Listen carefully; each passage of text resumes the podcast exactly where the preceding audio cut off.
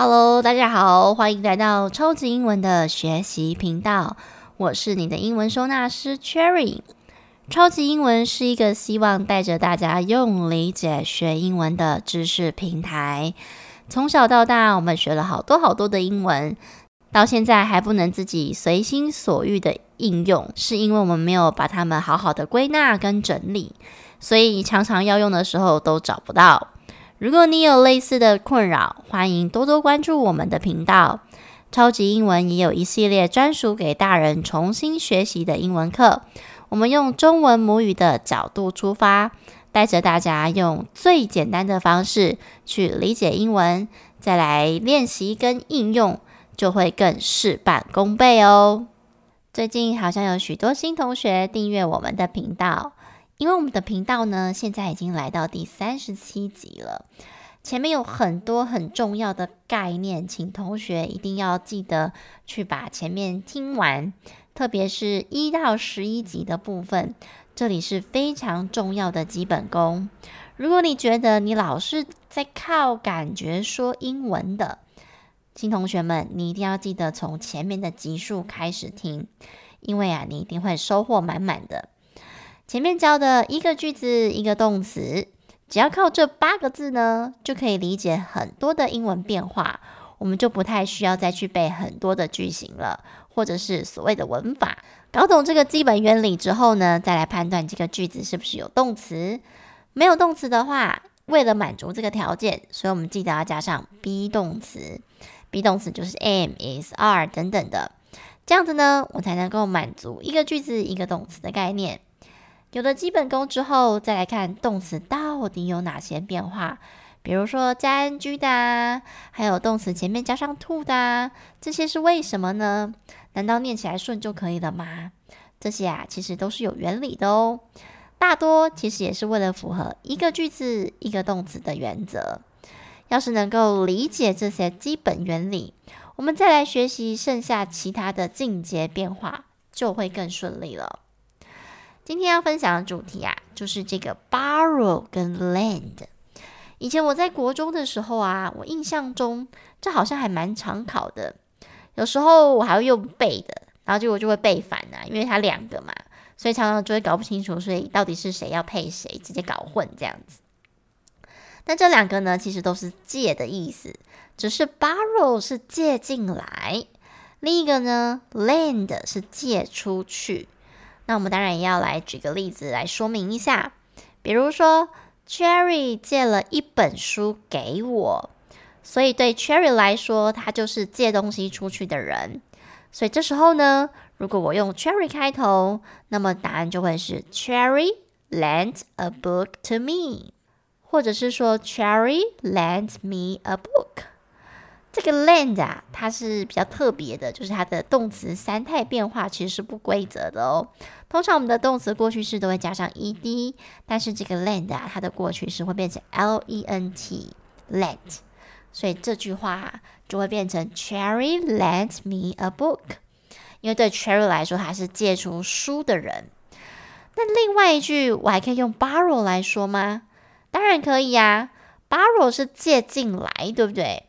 所以这时候到底是谁借进来呢？是不是就是我？因为 Cherry 借了一本书给我嘛，所以对我来说，我就是把书借进来的人。这时候英文要用 borrow 的话，就可以讲 I borrowed a book from Cherry。大家有没有发现，刚刚 Cherry lent a book to me，刚刚是用 to 啊，可是为什么现在的介系词？I borrow a book from Cherry，变成 from 了呢？这时候啊，学生一定又要抱怨说：“哎呀，英文怎么这么麻烦？一下 to，一下 from 的，不能用一样的吗？”好啦，我们先来理解一下 to 跟 from 的差异性在哪里。一般来说呢，这个介系词 to 的概念都有到或者是去的意思，所以这个方向啊，就是一个往外的概念。From 呢是来自或者是从嘛，所以我们常常自我介绍的时候会说，Oh, I'm from Taiwan，或者是 I come from Taiwan，我来自台湾。这时候呢，我们也会用到这个介系词叫做 from。那再听一下我们刚刚的例子哦，Cherry lend a book to me. Cherry 把书借给我。这里用 to，就是因为这个对 Cherry 来说，他是把书借出来给我的嘛，所以他才会用 to 啊，因为是出去了。那另一句呢？I borrowed a book from Cherry。以我的角度来说呢，就是从 Cherry 那边借进来一本书，所以才会用从，用 from，这样大家能够理解了吗？我们再试一个例子哦，比如说我借给我朋友一些钱。那么要怎么分别用这两个单字来说呢？大家可以先按暂停想一下，自己试试看可不可以用 borrow 跟 lend 的方式来翻译这个句子。如果你想好答案之后，再按播放，看看答案有没有跟我一样哦。我借给我朋友一些钱，所以以我来说，我就是那个借出去的人。英文就会是 I lent some money to my friend，或者是说呢？I lent my friend some money。另一种转换方式啊，就是用 borrow。borrow 是因为是借进来的嘛，所以主词就会变哦。因为对于我的朋友来说，他才是把钱借进来的人。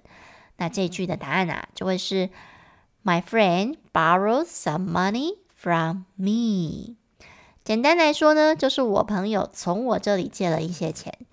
这样子，这两句的逻辑才会是一样的哦。如果你想要练习疑问句或者是否定句，基本上啊，你只要按照我们前面教的基本功，就非常轻松的造出来喽。我们来练习一下好了。比如说，I lend some money to my friend，改成疑问句，我就可以问说：你有借一些钱给你的朋友吗？这时候我们要怎么把它转换成问句啊？第一个，因为已经借了嘛。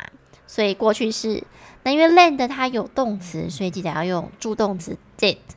所以我就可以说，Did you lend some money to your friend？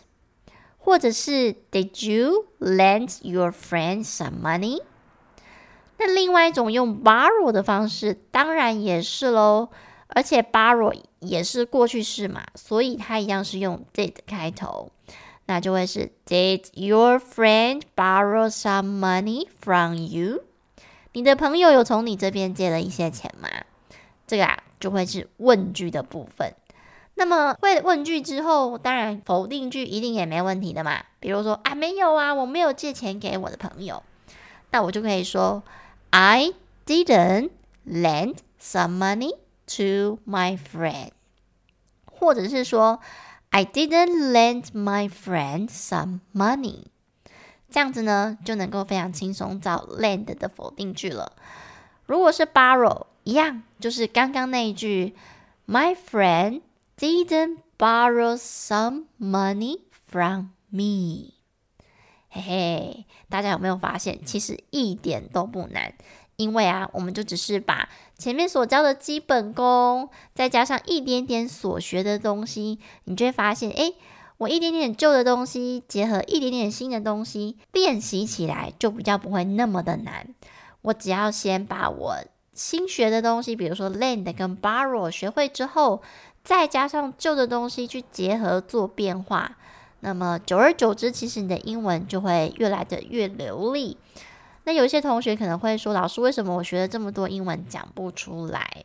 其实第一个有一部分呢、除了自己的先辈知识不足，也就是说不理解为什么这些文法要这样用之外，还有一个可能就是不习惯开口，就是我们会很害怕讲错嘛。那害怕讲错有一个原因就是。对这些文法变化不是很熟悉，那再来就是也没有那个习惯哦。我讲英文的时候会觉得卡卡的，或者是一片空白，甚至是有一些真的他单纯就是个性不善于聊天。